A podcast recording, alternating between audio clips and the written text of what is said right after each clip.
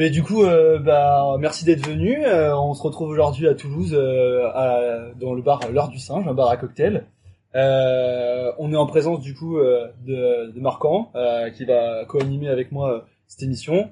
En, Pierre-Julien Chen, donc toi t'es t'es un ancien N7, euh, promo 2018. Euh, en ce moment t'es docteur en euh, à Airbus Defence and Space en partenariat avec l'ONERA. Voilà, on reviendra après sur euh, ton parcours. Et euh, Raphaël Morin, euh, d'IRAF, euh, enseignant-chercheur à l'ENSET, euh, encadrant de thèse euh, aussi euh, pour l'IMFT. Donc là, le thème va de notre bretelle aujourd'hui, ça sera, ça sera celle de, de la recherche. On va parler euh, principalement euh, euh, de tout ce qui tourne autour de, autour de ça, vu que vous êtes dans, un peu dans le milieu. Ouais, du coup, euh, bon, j'ai un parcours assez classique. Du coup, après un bac S, j'ai fait une classe prépa euh, scientifique. Et du coup, j'ai eu l'N7 après les concours. Euh, j'ai été dans le département euh, euh, télécommunications et réseaux, qui s'appelle maintenant sciences du numérique. Et j'avais fait une spécialisation sur euh, les réseaux embarqués. Et en dernière année, en plus du diplôme de l'N7, du coup, j'ai fait un master de recherche qui était à moitié à l'N7, à moitié à l'INSA, sur aussi cette thématique des réseaux embarqués. Et pendant mon stage de fin d'études, du coup, euh, chez Airbus Defence and Space, dans le service où je travaille aujourd'hui, j'ai eu une opportunité pour commencer une une thèse CIFRE, et c'est comme ça que le projet s'est monté. Donc aujourd'hui, je travaille sur euh, des réseaux informatiques à bord des satellites. Alors j'ai commencé la thèse en novembre 2018, Ok. et ça finira en janvier 2022. J'ai eu euh, trois petits mois de prolongation. Et euh, bah, au quotidien, en fait, c'est des activités de recherche. C'est juste qu'au lieu qu'elles soient menées juste dans un laboratoire, elles sont menées à moitié dans un laboratoire et à moitié chez l'industriel. Ok. Toi, Raphaël, du coup, ton parcours en quelques mots et ce que tu fais maintenant aujourd'hui en tant qu'ancien chercheur? Alors, euh, je- donc moi j'ai un bac éco, j'ai fait une Ah, prépa éco, et pas très longtemps. Et après je, je suis rentré à la fac en physique fondamentale et je suis rentré, euh, je suis rentré à l'ENS Lyon sur dossier. J'ai passé deux ans là-bas et j'ai fait un master 2 à Grenoble. Et après j'ai fait ma thèse à Grenoble. Donc rapidement ma thèse, euh, je travaillais sur sur le transport de sédiments dans les rivières et j'ai développé un, un code qui couplait de la modélisation de, de grains avec avec un écoulement fluide. Ok. Voilà. Marche. Donc, euh, point commun entre euh, vous deux, euh, la thèse. Peut-être ça peut être intéressant de commencer par toi, Pierre-Julien, qui l'a fait encore actuellement. Du coup, Mhm. tu es en thèse CIFRE. Est-ce que tu peux expliquer rapidement c'est quoi une thèse CIFRE par rapport à une thèse conventionnelle? L'idée, c'est que dans euh, le quotidien du travail, tu as un industriel qui participe euh, et qui finance euh, les projets de recherche. Ça, ça arrive aussi dans un aspect académique, mais là, le doctorant au quotidien, du coup, travaille dans les locaux de l'industriel. Euh, j'ai l'avantage, du coup, euh, de ce que j'ai pu voir, c'est quand même des sujets qui sont en général un peu plus appliqués, un peu plus concrets que les projets de recherche académiques. Et donc, on n'a pas tout à fait le même type d'échange, le même type d'activité, c'est assez intéressant. Euh, quand les démarches que tu as fait pour faire cette thèse, c'est elles sont particulières par rapport à une autre thèse? Et puis, qu'est-ce que c'est les démarches en général pour faire une thèse? En fait, c'est assez fastidieux de monter une thèse parce qu'il y a, il faut, il y a trois dossiers à monter. En fait, il, y a- il faut à la fois monter un projet avec euh, l'industriel, c'est-à-dire euh, monter euh, une embauche.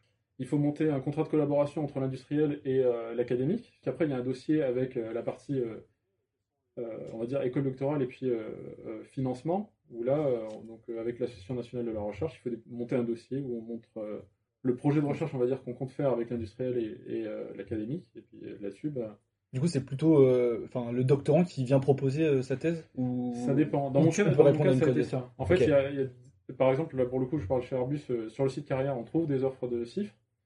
Mais parfois, euh, dans mon cas, par exemple, c'est nous qui avons monté le dossier. Ouais. J'ai échangé avec mon chef euh, quand j'étais en stage. Je lui ai dit que j'étais éventuellement intéressé par un projet de, de recherche. Et euh, c'est comme ça, au fur et à mesure du stage, qu'on a monté le dossier, qu'on a rempli les différents documents et qu'on a fini par réussir à faire une thèse. Du coup, euh, toi, tu peux nous dire peut-être euh, les démarches pour une thèse, on va dire classique, dans le Ouais. dans un labo euh, public. Ouais, bah, je peux vous donner du coup moi ce... comment ça s'est passé pour moi déjà. Donc en fait, euh, moi je me suis renseigné assez tôt. Ça, quand je, quand je me suis réorienté de d'éco vers la physique, je savais que je voulais faire de la recherche. Donc assez rapidement, euh, quand j'étais en master 2 euh, en septembre, j'ai été voir les labos autour. Il y, a des, gens qui proposent des sujets, donc on va les voir. Éventuellement, si on est motivé, on peut essayer d'influer sur le sujet, de, de proposer de proposer des choses. Et c'est quasiment jamais tout balisé, ça n'arrive jamais, mais par contre, euh, il y a plus ou moins d'expérience dans le domaine de la part de l'encadrant et de, dans, ce, dans le domaine précis dans lequel il va se lancer. Et, euh, et du coup, bah après, bon, les démarches, euh, les démarches pour une thèse comme ça, euh, c'est juste donc il y a des thèses qui sont déjà financées. Où, euh, donc là, la personne te dit j'ai déjà le financement, faut juste discuter avec elle et puis euh, le convaincre que vous êtes le meilleur candidat, quoi, grosso modo. Une fois qu'il te classe Comme une premier, candidature euh, classique. quoi. Ouais, une fois qu'il te classe premier, le sujet il est acquis. Et moi, les autres candidatures qui n'ont pas marché, c'était des candidatures euh, école doctorale, ce qu'on appelle, ce qu'on appelait bourse ministérielle. Aujourd'hui, ça s'appelle contrat doctoral établissement. D'abord, les laboratoires classent les sujets. Et ça, c'est important. En fait, moi, je m'en rendais pas compte. Euh, c'est un, c'est un concours entre guillemets. Donc, euh, il y a chacun, tu, tu vas défendre ton sujet, tu vas discuter. Il peut y avoir soit un dossier, soit un dossier plus un oral. Ça dépend des écoles doctorales. Concrètement, parce que c'est un mot qui fait assez peur, la thèse, c'est quoi une thèse en fait? Enfin, euh, c'est, enfin, ça, ça paraît comme un travail colossal de 3 ans. Qu'est-ce que c'est concrètement une thèse? Donc, euh, je sais pas qui veut commencer. N'hésitez pas à vous battre pour prendre la parole. Mettez-vous. Ouais, je peux, je peux commencer, tu, tu, tu compléteras. Je, c'est, bon, c'est, grosso modo, c'est un, déjà, il faut le voir, en fait, c'est un projet de recherche. Moi, le, le truc que j'ai tendance à dire, c'est qu'une thèse, ça, ce qui est difficile quand on se lance dans une thèse, c'est que ça ressemble à rien de ce qu'on a vécu avant. Les stages, euh, enfin, c'est un peu plus encadré qu'une thèse où là, Ouais, t'as le champ des possibles un peu devant toi euh, Ouais. 3 ans. Ouais, donc tu as à la fois cet effet encadrement et à la fois cet effet est-ce que le sujet est balisé ou pas? Ce qui est très difficile quand on part dans une thèse et ce qui est difficile, je trouve, quand on est thésard, moi c'était difficile pour moi en tout cas, c'est le moment où tu comprends qu'en fait, euh, bah, il s'est plus balisé. Ouais. C'est-à-dire que c'est et, et donc on avance, on avance un peu à tâtons. Alors quand t'es quand t'es chercheur, t'as une idée vague de vers où tu veux aller. Tu te dis ouais ça va marcher, c'est à peu près par là. Et euh, c'est là où on attend aussi d'un thésard qu'au fil des années, il prenne en main son sujet lui-même. Donc à la fin, c'est lui le spécialiste du sujet plus que l'encadrant. Ok. Oui, j'ai pas grand chose à rajouter. euh, L'industriel, il n'a pas forcément cette vision de l'évolution à tâtons, de on va chercher quelque chose, mais on ne sait pas forcément à quoi on s'attend en termes de résultats. L'autre aspect, c'est euh, oui, il y a un petit peu d'encadrement parce qu'on on sait quand même dans quelle direction on veut aller. C'est ça, le- c'est ça le jeu de la thèse. C'est pas facile. Donc, on a, trois, on a peut-être 3 ans devant nous. On commence par quoi? C'est quoi le premier, le premier point euh, La première grande étape? Voilà, alors pour moi, du coup, même si c'est toujours en cours, on a commencé par un état de l'art, c'est la compréhension de euh, où en est la, situation autour de notre sujet aujourd'hui. Donc moi, je travaille sur les réseaux euh, embarqués. Bon, ben, j'ai regardé euh, qu'est-ce qui était fait dans le spatial autour des réseaux embarqués, qu'est-ce qui été fait dans d'autres communautés autour des réseaux embarqués, avec de la lecture de, de papiers de recherche? Et après, bah, on commence à chercher euh, dans le domaine de recherche qu'on a identifié, où est-ce qu'il y a des choses qui manquent, par exemple, et où est-ce qu'on peut essayer d'apporter une contribution. Ouais, non, je, enfin, je pense que c'est, c'est assez bien, ça, ça résume assez bien, assez bien le truc. Ça dépend peut-être un petit peu du type de thèse. Parce que par exemple, si tu as une thèse expérimentale, tu vas aussi avoir toute une partie de prise en main de ton expérience, de réussir à, à faire le monte, des fois à faire le montage, parce que des fois tu arrives et il n'y a rien. Et donc, euh, bah, il faut monter la manip, il faut réfléchir à tout ça. C'est, c'est long. J'avais un petit chiffre, euh, un petit chiffre aussi, c'était que 5% des, des doctorants euh, qui font une thèse SSS, donc une thèse de tournée sciences, Euh, ils arrêtent en cours de route. Est-ce que ça, vous l'avez, enfin, déjà vous, votre ressenti psychologique sur la thèse, et puis, euh, est-ce que c'est comment, est-ce que vous avez vu des gens quitter, et pour quelle raison, quoi? Moi, j'ai commencé ma thèse en même temps qu'un très bon pote à moi et euh, il a pas fini. Et c'était pas faute, c'était pas une question de niveau, c'était pas une question, c'était même pas une question de résultat. C'est-à-dire que lui, il est arrivé à la fin de sa thèse, il avait des résultats, il avait tout, tout était prêt et en fait, eh ben psychologiquement, il a jamais réussi à écrire. Alors que c'est quelqu'un qui avait qui avait brillamment réussi ses études, hein, qui avait déjà écrit un rapport de 80 pages, qui avait déjà fait des choses. Mais euh, mais il y a un aspect psychologique qui est hyper dur dans la thèse et, euh, et honnêtement moi je connais enfin j'ai rien vécu d'aussi dur psychologiquement Ah ouais euh, dans, dans mon métier euh, après Même la prépa, bon, tu l'as fait peut-être pas très long en écho. mais- pas ouais j'ai pas fait très long mais même même la prépa pour moi ça a pas de, ça a pas de rapport en fait parce que c'est vraiment un truc euh, C'est un je, travail je sur sais, soi-même je sais aussi. pas comment expliquer mais Tu te donc remets il- pas en question, en fait. qu'est-ce qu'il y a? Tu te remets pas en question en prépa. C'est en prépa, ça. c'est tu bosses et puis ça, ça- tu vas tout droit. Ouais. Alors que là, pendant la thèse, euh, En fait, c'est très dur. T'accumules pendant, tu travailles pendant trois ans et euh, bon, peut-être deux ans et demi parce que tu vas écrire au bout euh, six mois avant la fin. Et du coup, ce qui est, c'est mentalement, c'est très dur parce que tu as travaillé pendant trois ans et euh, tu dois produire le résultat qui va être le- des trois ans de travail. Aujourd'hui, pour être recruté en tant qu'enseignant-chercheur ou en tant que chercheur, il faut un très gros dossier. Et si tu te loupes en thèse. euh, Et après, pour moi, le deuxième aspect très dur, c'est que bah, une thèse, t'es très seul. et euh, t'avances. C'est ton projet, c'est ton truc, et euh, c'est toi qui dois avancer tout seul. Et même quand tu, même quand t'es mal, même quand t'es pas bien, même quand t'es, en fait, c'est toi qui dois te botter le cul, c'est toi qui dois y aller. C'est- dur de mettre deux doctorants sur un même sujet parce qu'en fait, euh, ils vont être en compétition. Donc nous, on joue pas à ça. Mm. Ils vont travailler ensemble. Un article après, celui qui est premier, c'est très important. Euh, tu vas mettre premier, deuxième, dans quel ordre, comment? Là, tu parles d'intérêt personnel en fait et de, de compétition et ça, c'est une dualité que moi je connaissais pas du tout. Et en fait, Ouais. en faisant des stages là-bas, on, on se rend compte, pas forcément euh, malsain, mais on se rend compte que ça existe euh, ce côté-là compétitif et c'est une idée qui est assez, assez peu répandue. Est-ce que d'ailleurs il y, a ce- il y a ce jeu de comme ça aussi un peu euh, de- de- d'égo- d'égoïsme, si je puis me permettre, euh, pendant une telle cifre Pour soutenir la thèse, aujourd'hui, on nous encourage à avoir un certain nombre de publications. Donc à partir de là, tu as quand même ce, ce challenge de il faut publier. Après, euh, je connais des gens du coup en thèse chiffre chez qui euh, l'industriel ne veut pas du tout communiquer sur le sujet et donc ils ont un papier, ils publient un papier pendant la thèse et puis après euh, c'est fini. Bah, dans ma thèse par exemple, du coup on a fait l'effort avec l'industriel d'essayer de donc bon, je travaille sur des satellites donc du coup on a fait l'effort de travailler sur un modèle de satellite sur lequel on peut communiquer, c'est-à-dire qu'il n'est pas limité par des contraintes de propriété intellectuelle ou de Ok. confidentialité. Du open source quoi. Ouais, c'est un petit peu ça, Ouais, l'idée. Euh, moi, je voulais juste savoir aussi, est-ce qu'il y a une plus-value à venir, euh, à venir de la fac? C'est quoi les différences entre un mec qui, qui vient de la faculté? C'est quoi les différences d'un mec qui vient de- d'Ingé Ma vision de, de la fac, je pense que quelqu'un qui vient de la fac, il est plus autonome. Ok. Mais euh, après, pour la thèse, je suis pas sûr parce que c'est, ce qui compte, c'est d'être motivé, d'être passionné par le sujet qu'on fait. Finalement, la formation, dans, dans les deux cas, on a un master. Ok, il y en a un qui s'appelle ingénieur, mais c'est que ça reste un master et on a une base de connaissances. J'ai envie de dire, euh, en école d'ingénieur, euh, niveau communication euh, écrite, vu que c'est quand même quelque chose qu'on- qui nous est demandé en thèse, on ne travaille pas beaucoup et c'est Mm. plutôt un challenge de venir de, de ce genre de, de formation et de passer sur. euh, D'accord. Ouais, je pense que la fac, c'est particulièrement approprié, on va dire, pour, pour continuer dans la recherche. Alors, pour, pour plusieurs raisons, tu, tu l'as dit déjà parce que, en fait, on, à la fac, pour moi, le, premier truc, c'est qu'à la fac, t'es laissé tout seul. Tu travailles beaucoup tout seul et ça, ça c'est sûr que ça, ça c'est un avantage.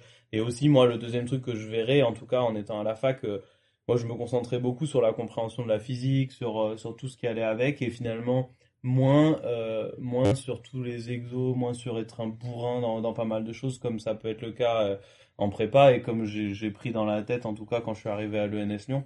Et finalement, quand tu arrives en recherche, on te demande plus d'avoir, euh, de penser par toi-même, de penser les concepts, de penser les choses. Et ça, et du coup, ça, c'est quand même, ça, c'est quand même vraiment approprié. D'accord. Il y a un cliché euh, de, du- de la recherche euh, publique, euh, on va dire fondamentale, euh, et la recherche privée peut-être un peu plus appliquée. euh. Est-ce que, est-ce que bah, c'est véridique euh, C'est des préjugés? Moi, je dirais qu'en tout cas, en recherche publique, ça dépend énormément des chercheurs et des sujets. Parce qu'aujourd'hui, nous, pour toutes nos demandes de financement, on nous demande à quoi ça va s'appliquer. Alors, euh, nous, des fois, que mais ça, c'est des fois, c'est tu fais du labo bullshit, en fait. Non, c'est pas du labo, parce que les financements, c'est des financements nationaux ou régionaux le plus souvent. C'est juste là en ce moment la stratégie un peu de l'État, c'est de, de faire Ouais, c'est la politique depuis euh, une bonne dizaine d'années, voire plus, euh, d'aller vraiment vers des choses plus appliquées, de faire du, du, du concret, et puis euh, de faire une partie de recherche fondamentale, mais très très faible, euh, pour des mecs qui sont au top. Ouais. Voilà. Alors, moi, du coup, pour, je sais que pour, euh, dans le process d'analyse du dossier euh, à l'ANRT, l'Agence Mm. nationale de la recherche, euh, il y a un- une personne qui regarde l'impact économique les- de la thèse et les retombées qu'il peut y avoir à faire ce, ce type de recherche. En gros, euh, est-ce que ce qu'on va faire là, demain, ça va permettre d'amener des emplois dans la région? Est-ce que demain, ce qu'on fait là, ça va permettre de dynamiser un secteur où il n'y a pas forcément beaucoup d'énergie aujourd'hui? Il y, a- il y a ce genre de questions économiques qui apparemment sont posées pendant l'étude du dossier. Euh, Il y a des différences de, de, de salaire entre, entre les deux. Alors, euh, oui, ça Ok. c'est clair. Même sur des financements publics, il y a des différences de salaire. Et après, euh, voilà, si tu es financé sur, euh, sur un projet, euh, tu négocies ton salaire. Donc là, tu peux le négocier, entre guillemets, tu peux négocier plus si tu veux. Et tu négocies, euh, ça, tu, vas pas 20 euros. négo- tu vas pas négocier 3000 Un balles. Quoi. Ouais, ça, ça. Donc, euh, donc, mais voilà, par exemple, moi j'ai un, un thésard sur un projet là, et lui il est arrivé, il a négocié son salaire. Et euh, bon, aujourd'hui, il a euh, 1600 net ou 1700 net, euh, donc un peu plus que les autres, mais c'est pas, voilà, Mm. c'est pas, pas énorme. Ok. Ouais, du coup, euh, j'ai un, un peu honte de le dire comme non, non, il faut, il faut. Euh, Ça a son importance. ouais, hein. euh, Mm. Moi, des échanges que j'ai avec les doctorants qui sont au labo, euh, clairement. euh, En fait, en CIF, il y a un minimum qui est euh, 24 000 euros annuels, brut. On va vers une thèse, bah, euh, on perd. euh, Enfin, le salaire baisse, c'est ça qui est assez marrant, en fait, finalement. C'était quoi vous, euh, enfin quel genre d'étudiant vous, vous étiez pour euh... Studieux ou. Waouh, comme vous voulez, euh, fêtard, euh, comme vous voulez. Bah plutôt sérieux, hein. Sais pas. Après, en fait, Ça c'est- se voit pas j'étais un cheveux, étudiant. Non, ça se voit pas. ça, ça se voit pas du tout. Non, ça, ça dépend ce qu'on appelle sérieux, mais en fait, j'ai, j'ai toujours été vraiment passionné par la physique. Ça m'intéressait beaucoup, donc euh, je passais du temps à lire des bouquins, à lire des trucs qui, qui, qui, qui se rapportaient, euh, qui se rapportaient à ça. Après, euh, ça m'empêchait pas de faire la fête, ça m'empêchait pas. Enfin voilà. Et avec cette idée derrière la tête de se dire, bah moi, ce que j'aimerais bien, c'est faire chercheur. Ouais, j'étais aussi euh, plutôt sérieux. euh, Sérieux? Euh, Par contre, en dernier... j'ai eu le déclic en dernière année où là, euh, juste, euh, c'était pas juste aller en cours, ça me plaisait d'aller faire, d'aller étudier ce qu'il y avait à étudier. Et donc là, euh, c'était pas ju- Euh, Enfin avec la spécialisation enfin, ouais, de, de- de- du réseau embarqué en fait. C'est pas, c'était pas juste sérieux, je vais en cours. À la, la fin, en troisième année, c'était vraiment euh, cool, ça m'intéresse, allons-y. euh, c'est une discussion, c'est, euh, je vais apprendre un peu plus sur ce domaine-là. Et le profil évolue un petit peu parce qu'au début, c'était bon, bah, faut aller en cours, quoi. Alors qu'à la fin, euh, c'était plus une obligation qu'un plaisir. Alors qu'à la fin, c'était vraiment un, un plaisir sur le type d'activité qu'on pouvait. Ok. qu'on pouvait avoir. Et vous deux, vous, bah toi déjà, tu es enseignant à l'N7. Et puis, euh, et puis, euh, PJ, tu, tu étais un peu, enfin, t'étais chargé de TD. Je sais pas si Mhm. tu l'as encore. Euh, ouais, bah alors du coup, j'ai fini ma charge pour cette année, mais Ok. je fais des vacations à l'N7 du coup, depuis 2018, depuis le début de la thèse. En fait, c'est super intéressant parce que du coup, on change de position euh, dans, dans, dans la classe. C'est-à-dire qu'avant, tu es dans une position où tu écoutes, tu reçois l'information, et là, finalement, tu te mets euh, dans une position où tu dois dire, enfin, donner une information à quelqu'un, faire passer un message. Et c'est là que tu dis, merde, ah ouais, en fait, il y a, y a un petit peu de boulot, il y a, y a un challenge. Je sais pas si PJ a eu la même, la expérience, mais passer de l'autre côté, c'est incroyable. Tu te dis que t'es un guignol, Ouais. que personne va te prendre au sérieux, tu peux même te décolorer les cheveux. et, et en fait, t'as beau faire tout ce que tu veux, euh, les gens comme ça, ils font oui monsieur. Et t'es là, non mais non, mais arrêtez, je dis des conneries et tout. Et, et ça, ça c'est assez rigolo ce changement parce que moi au début je me sentais mais comme un imposteur. J'enseignais des trucs, je connaissais rien, j'avais regardé la veille, euh, j'étais là. euh, ben, en fait voilà les questions qu'on se pose sur ces trucs-là, voilà et donc saisir juste les enjeux. Et puis finalement bah tu sais pas tout. Mais c'est pas grave, en fait, tu construis aussi avec tes étudiants et tu construis le truc. Ça, c'était pour moi, ça m'a sauvé. Euh, ouais, non, du coup, bah, on peut peut-être repartir sur, euh, sur euh, le débunkage de, de clichés, de, de trucs comme ça. Tu voulais aborder quelque chose en, en particulier, Marco? Euh, je sais pas, qu'est-ce qu'on a. Qu'est-ce qu'on n'a pas abordé là? T'as quoi sur le paplard Euh, moi, j'aurais bien abordé euh, la recherche euh, postdoc, PhD, euh, étranger, France. euh, euh, un doctorant, un doctorant euh, à l'étranger, c'est super bien enfin, payé par rapport à la France. Euh, J'ai une stat, euh, si vous voulez. Euh, en France, en France, par exemple, le taux de chômage d'un docteur, c'est il est égal à la, à la population, au taux de chômage de la population moyenne. Ouais. Et ouais. Et merde. Ça fait peur pour la suite. oh non. Désolé. Non, mais chez les chiffres, ça va. ouais, les chiffres, je pense que ça change Ouais. beaucoup. Les statistiques Ouais. sont très différentes. Mais et, et par contre, euh, le, le niveau du taux de chômage euh, des, du coup des docteurs français, euh, il est, enfin, il est deux fois supérieur à celui euh, de l'étranger. Ouais, donc ça, ça, ça, je pense que c'est vraiment euh, un effet de reconnaissance du diplôme euh, dans, dans la société en France et, euh, et, et dans les entreprises. Et, euh, et donc ça, je pense qu'à l'étranger, notamment, enfin moi je connais aux États-Unis notamment, c'est beaucoup plus reconnu. Et euh, pour toutes les qualités que ça t'apprend en fait à côté, et pas tant pour ton sujet, alors qu'en France on te parle beaucoup de ton, ton sujet. Euh, cela dit, pour avoir un poste en recherche académique, et c'est fortement conseillé d'aller faire au moins un postdoc à l'étranger. Euh, donc c'est si on veut rentrer chercheur CNRS, c'est impossible de faire autrement.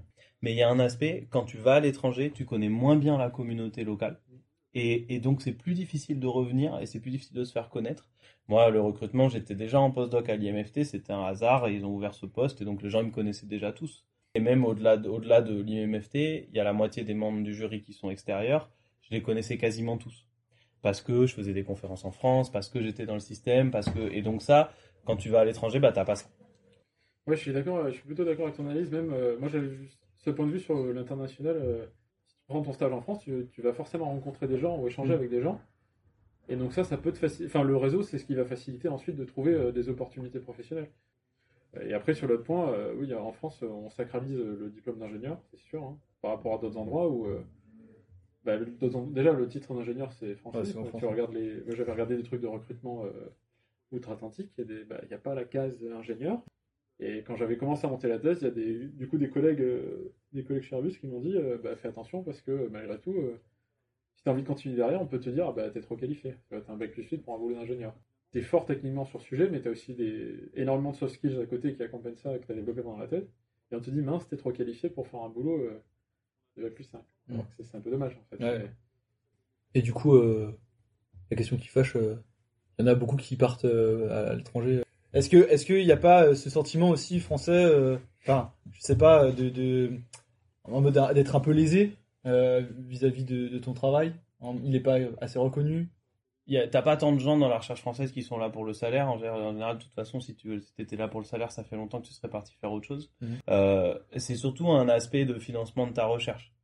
C'est-à-dire, euh, bah, combien d'argent on va te donner euh, pour toi faire ta recherche, pour avancer, pour embaucher des, pour embaucher des thésards, pour, euh, pour payer des, je sais pas, des manips, pour aller en conférence, pour faire des choses comme ça. c'est plutôt cet aspect-là qui est souvent, qui est souvent primordial pour, le, pour les gens et qui fait, je pense, que les gens vont à l'étranger. Toi, PJ, t'as jamais pensé à, partir à l'étranger? Sinon, ouais, j'ai eu envie d'aller à l'étranger, mais pas forcément, enfin, c'est pas forcément un aspect financier, c'était pour voir d'autres choses.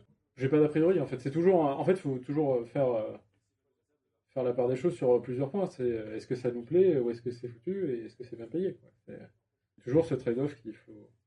Et du coup, je voulais, juste revenir.